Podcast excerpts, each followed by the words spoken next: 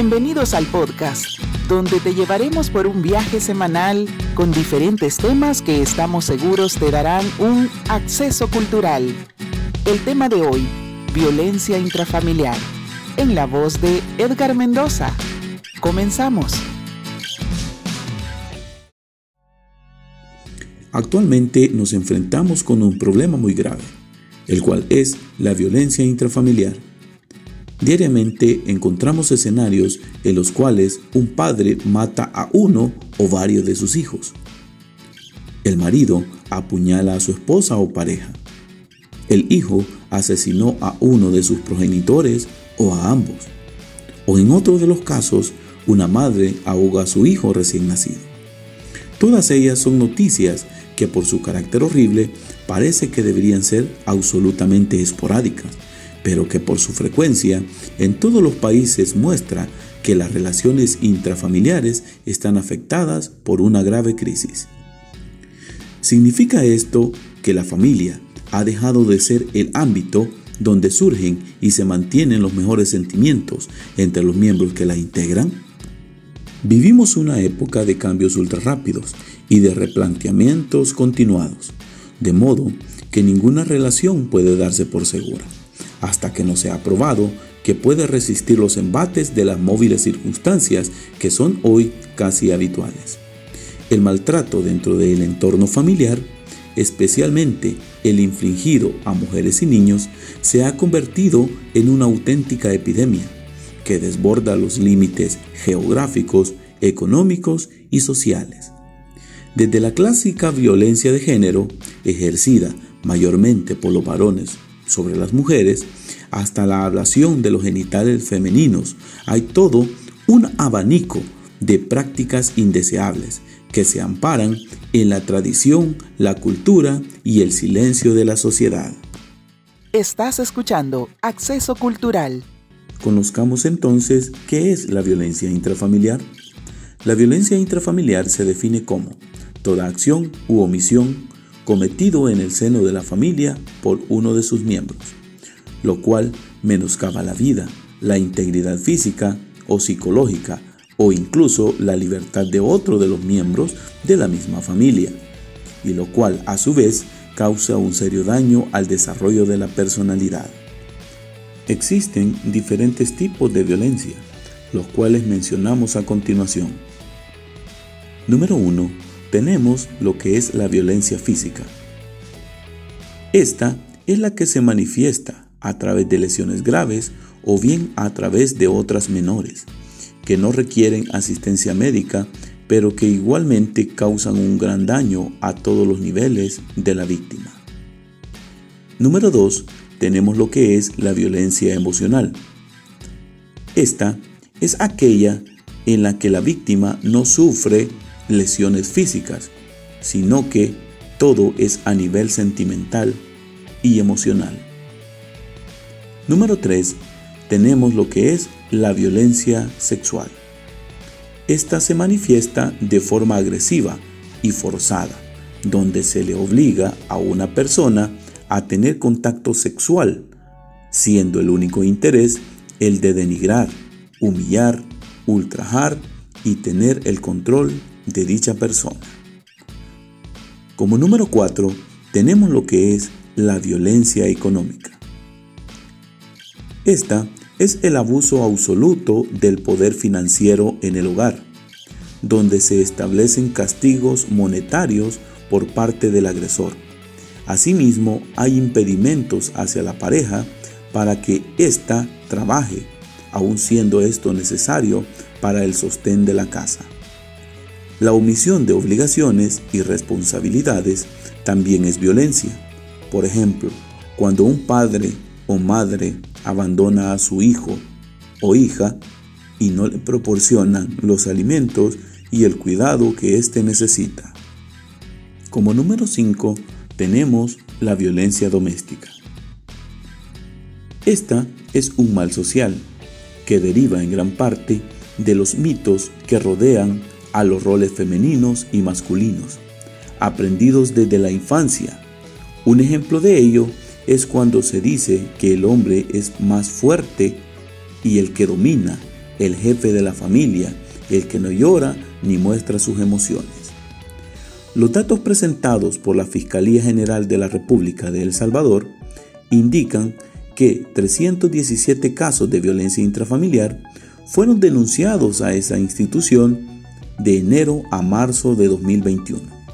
Este número indica una leve disminución de 10 casos, equivalente al 3% en comparación con el mismo periodo del año 2020. Es importante señalar que, si bien los homicidios han disminuido, los delitos de violencia contra las mujeres se mantienen y en el caso de feminicidios han aumentado. Esto evidencia que las medidas de seguridad en nuestro país deben ser diferenciadas para atender de manera específica los delitos que más afectan a las mujeres. Las estadísticas de la Fiscalía General de la República indican que el 94% de las víctimas de violencia intrafamiliar son mujeres. El resto, o sea, el 6%, son hombres. En tal sentido, 297 mujeres y 18 hombres. El departamento con más casos de violencia intrafamiliar es San Salvador, le sigue San Miguel y luego La Libertad. Estos tres representan el 49% de los casos de violencia intrafamiliar reportados.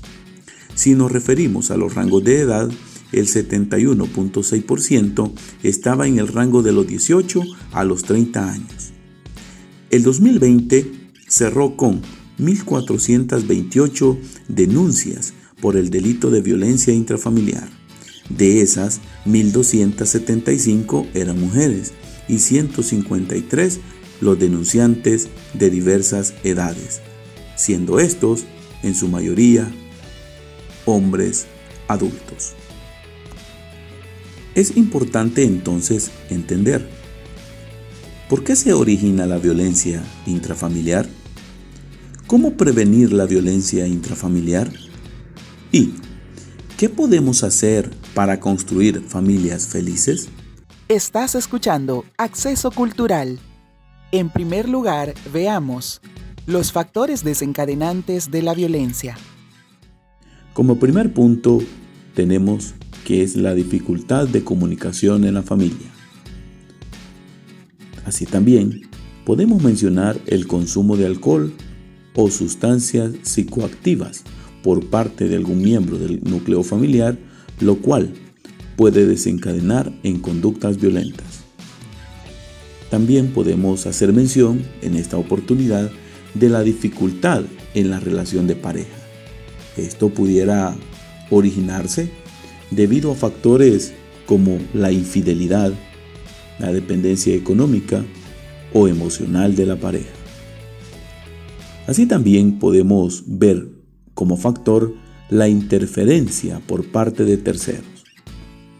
En esta parte pudiéramos mencionar a parientes, siendo estos suegros, hermanos u otras personas. Claro, la interferencia en la relación de pareja o en la crianza de los hijos.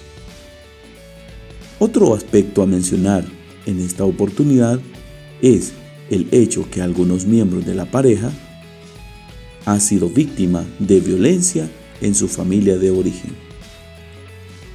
También encontramos como un factor que desencadena la violencia las experiencias traumáticas vividas por algunos de los miembros del núcleo familiar.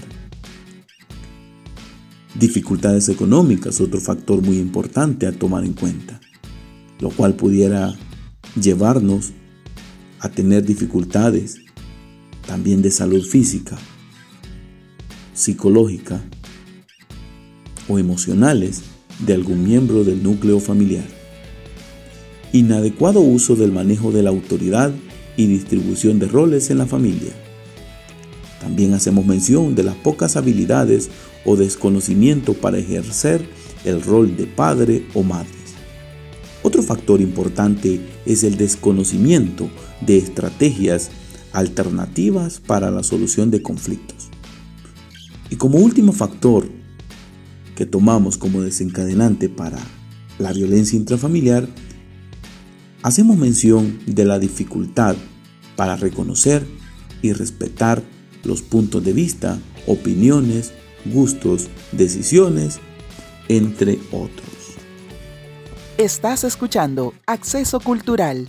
En segundo lugar, consideremos las principales acciones que podrían ayudar a prevenir la violencia en el ámbito familiar. Número 1. Establecer normas claras con la familia para la convivencia. Es importante definir reglas claras que incluyan derechos y deberes a los que viven bajo un mismo techo, pues éstas ayudan a establecer límites de la conducta. Deben ser de fácil interpretación y deben ser aceptadas por todos los miembros de la familia. Número 2. Fortalecer los canales de comunicación al interior de la familia. Escuchar activamente, tratar de no caer en juicios, evitar críticas, ponerse en los zapatos del otro, demuestran interés y respeto por los sentimientos de los demás. Así, generamos un ambiente de confianza, clave para mejorar la comunicación en casa. Recuerde que la palabra debe ser coherente con la acción. Número 3. El diálogo y la mediación pueden ser estrategias alternativas para resolver los conflictos que surjan. Establecer el costo emocional que provocan los conflictos es ganar terreno en la resolución de los mismos. A través del consenso, la neutralidad y la confidencialidad, el método de la mediación familiar ayuda a crear ambientes de negociación y cooperación. Busque que un tercero medie la situación y esto permitirá que el conflicto no escale. Número 4. Buscar técnicas de control emocional. Ayudarían a manejar el enojo, miedo, alegría, tristeza, afecto, a exteriorizar oportunamente las emociones. Como número 5 tenemos las técnicas de respiración salir físicamente de la situación de estrés, pensar en lo peor que puede pasar son metodologías de distracción que disminuirán el nivel de exaltación y logrará mantener la calma permitiendo pensar dos veces antes de decidir o actuar ante cualquier situación. Número 6. Permitiendo pensar dos veces antes de decir o actuar ante cualquier situación. Número 7. Expresar el afecto que se siente hacia todos los miembros de la familia. Dejar de lado el orgullo, la timidez, hace que se puedan expresar fácilmente los sentimientos. Romper el hielo, sonreír, hacer actividades conjuntas mostrando interés, ser amable y ofrecer disculpas son las conductas más recomendables para comunicar lo importante que es cada miembro de la familia. Y número 8, no olvide que el lenguaje no verbal también comunica. Así que utilizar gestos que sustituyan frases puede ser muy útil para decirles lo mucho que se aman. Estás escuchando Acceso Cultural. En tercer lugar, ¿qué hacer para construir familias felices?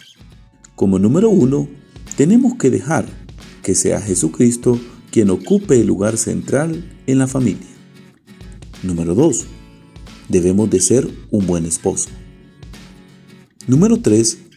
Usted, amada oyente, debe de ser una buena esposa. Número 4. Debemos de ser un buen padre de familia. Número 5. Usted tiene que ser una buena madre de familia. Y número 6 tenemos que ser buenos hijos. En esta oportunidad debo terminar diciendo, la violencia es un problema social que se encuentra generalizado, ya que nuestra cultura se encuentra inmersa en un contexto en el cual no solo valida, sino que permite que se sigan fomentando las actitudes, comportamientos y relaciones desiguales donde el abuso del poder es lo común, lo cual dificulta la interacción plena y positiva de las personas, trayendo como consecuencia la pérdida del bienestar y la dignidad personal. Frecuentemente es difícil distinguir cuando un acto es violento, puesto que se ha normalizado en nuestra vida cotidiana. En esta oportunidad estuvo con ustedes Edgar Iván Mendoza. Bendiciones. Gracias por escuchar Acceso Cultural. Hasta la próxima.